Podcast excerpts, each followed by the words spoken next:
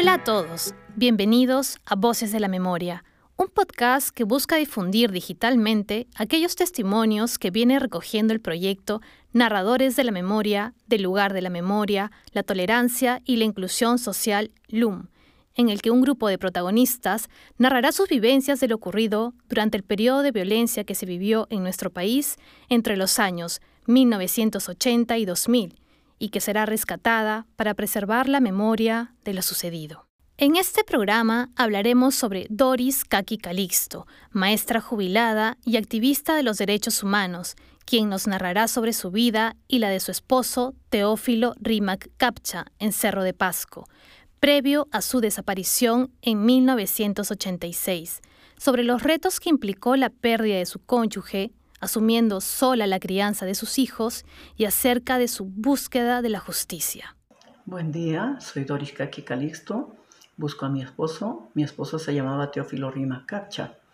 Mi esposo era maestro de filosofía, era dirigente minero, dirigente campesino, eh, secretario general del Frente Obrero Campesino Estudiantil y Popular, FOSEP, un partido de izquierda.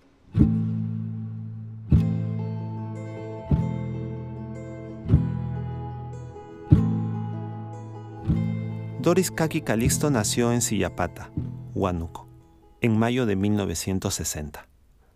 Realizó sus estudios como educadora en Cerro de Pasco, en donde conoció a Teófilo Rimac Capcha, instalándose como una familia en esta provincia. Ambos eran docentes, sindicalistas y militantes dentro del Frente Obrero Campesino Estudiantil y Popular, FOSEP. Teófilo ocupaba el cargo de secretario general del FOSEP en Cerro de Pasco, un partido de izquierda que se había convertido en la tercera fuerza política a nivel nacional. Teófilo siempre estaba pendiente de las problemáticas que existían en las comunidades. Las comunidades generalmente tenían problemas con los asientos mineros, puesto que Cerro de Pasco es una zona eminentemente minera. Entonces la contaminación ambiental era un permanente reclamo y ahí estaba Teófilo, coordinando, organizando. Terminando el periodo de gobierno de Fernando Belaunde, se da inicio al gobierno de Alan García, llevándose a cabo uno de los mítines del Partido Aprista en Cerro de Pasco.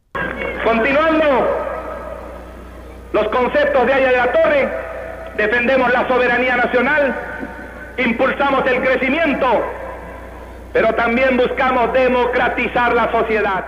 Nos llamó la atención a nosotros, así que nos fuimos con mi esposo hacia el centro de la ciudad de Cerro de Pasco, donde se desarrollaba el meeting de los eh, apristas y, de pronto este, salió un disparo dirigido a mi esposo, ¿no? Lo dispararon en la frente, empezó a llenarse de sangre. Fue trasladado a Lima, en donde lo intervinieron en una clínica de algunos compañeros del FOSE. Después de casi un mes y medio retornó a Cerro de Pasco Teófilo. En aquella época, Cerro de Pasco se encontraba convulsionado, tanto por las acciones de Sendero Luminoso como también por el Estado y las fuerzas del orden. Corría el año 1986. Un 17 de junio que se declaró en estado de emergencia Cerro de Pasco. El 23 de junio de 1986, el domicilio de la familia Rimac Kaki fue allanado por militares uniformados. Teófilo, de 40 años, esposo y padre de cuatro hijos, fue tomado como prisionero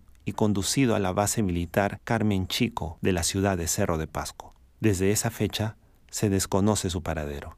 Yo esperé que amaneciera el 23 para que a primeras horas no pueda dirigirme y comunicar de este hecho la detención de mi esposo. Doris optó por comunicarse con Genaro Ledesma, presidente del FOSEP y senador de la República. Doris estaba segura de que Ledesma ayudaría a Teófilo y a los detenidos por los militares.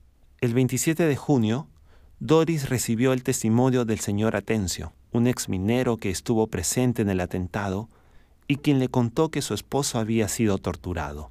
Y me dice eh, que busque justicia, que luchen por lo que creen, que luchen por, lo, por sus derechos. Dijo eso y expiró.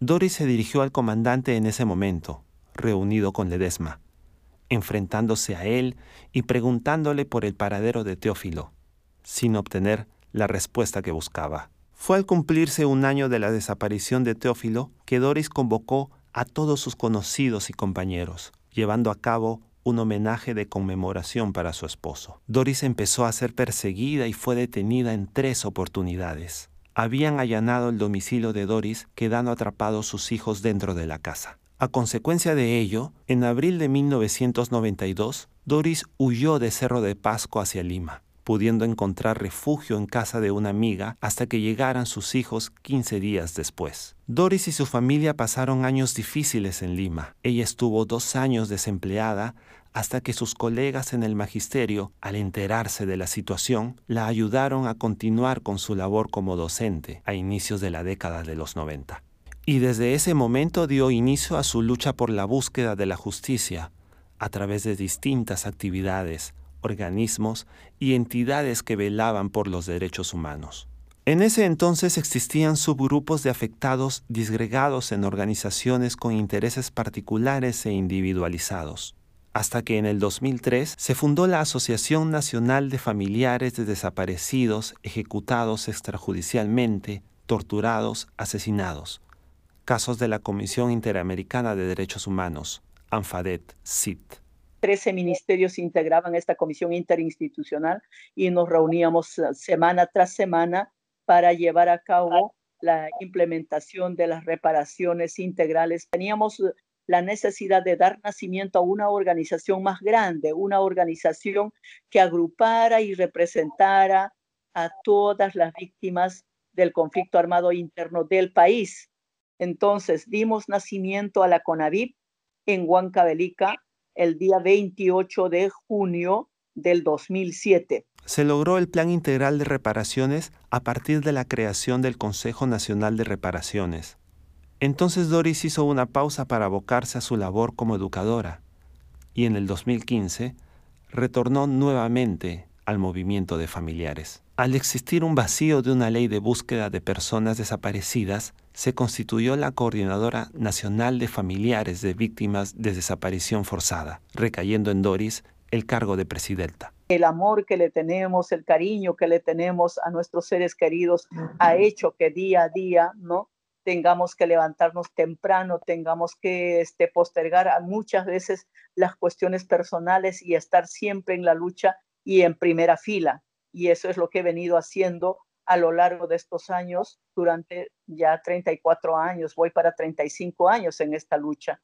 Pero no me arrepiento, si habría que iniciar de nuevo, lo haría nuevamente por el amor que tengo, por el cariño que tengo a mi esposo. En ese sentido, seguimos trabajando, eh, seguimos este, organizando, seguimos convocando, seguimos discutiendo el tema de las víctimas de desaparición forzada. Me considero una activista y militante de los derechos humanos, no solamente em, por la búsqueda de mi esposo, sino por la búsqueda de los más de 20.539 víctimas de desaparición forzada ocurrida durante el conflicto armado interno en nuestro país. Finalmente, el 30 de agosto del 2017, se fundó la Coordinadora Nacional de Familiares Víctimas de Desapariciones Forzadas durante el conflicto armado interno, 1980-2000, FABIDEFO. Doris y su familia aún se encuentran a la espera de una respuesta por parte del Estado peruano en relación al paradero de Teófilo una incertidumbre que, llevamos los familiares desde años, desde hace 40 años, muchos familiares. Llevamos un, duelo congelado prácticamente. No hay cuándo iniciemos el proceso del duelo, porque para nosotros no hay esa oportunidad. Es como si eh, no tuviéramos acceso a ello. No se puede iniciar el duelo mientras no recuperamos los restos de nuestros seres queridos. Culminando el año 2020, el caso de Teófilo sigue a la espera de una nueva fecha de programación para el reinicio del juicio oral, después de que la Corte Suprema declaró nula la sentencia. El caso de mi esposo estuvo en investigación preliminar aproximadamente 27 años. En el 2017 el caso llegó a la Sala Penal Nacional, en donde se llevó a cabo el juicio oral, pero al ser remitida la sentencia a la Corte Suprema, fue declarada como nula. No es nada fácil para nosotros sentarnos juntos a los responsables de la muerte de nuestros seres queridos. El Poder Judicial debe ver la manera más viable de garantizar que los eh, juicios orales eh, tomen una, una celeridad. Hasta la fecha, no ha habido un reconocimiento hacia Teófilo como víctima. A mi esposo le encantaba cantar, y como también a mí. Así que en los momentos que teníamos tiempo libre para poder cocinar en la casa, eh, nos poníamos a cantar a todo pulmón y nuestra canción favorita era Son Joyay. Era, la, era un guayno sureño que nos encantaba y al escucharnos cantar prácticamente mis niños que eran tan pequeñitos nos rodeaba y también ellos tarareaban junto a nosotros. Teófilo está en mi recuerdo y en mi memoria permanentemente. Teófilo no, no se ha ido prácticamente de mi lado puede estar muy, muy lejos, no sé dónde, no sé debajo de qué cerro, en qué altura eh, su, su cuerpo físicamente, pero su memoria está conmigo camina conmigo, vive conmigo y lo siento eh, muy cerca a mí porque estoy permanentemente así en entrevistas, en conversaciones, tejiendo la memoria, haciendo la memoria, repitiendo los nombres de, todos los desaparecidos juntamente con el nombre de Teófilo, en fin. Em, yo creo que ese, ese hecho de, de, buscar permanentemente a Teófilo ah, me ha convertido en, una persona que no camina sola. Es la esperanza a la que me aferro, ¿no? es a la esperanza a la que acudo en los momentos más difíciles y estoy segura que en algún momento de la tierra brotará la verdad.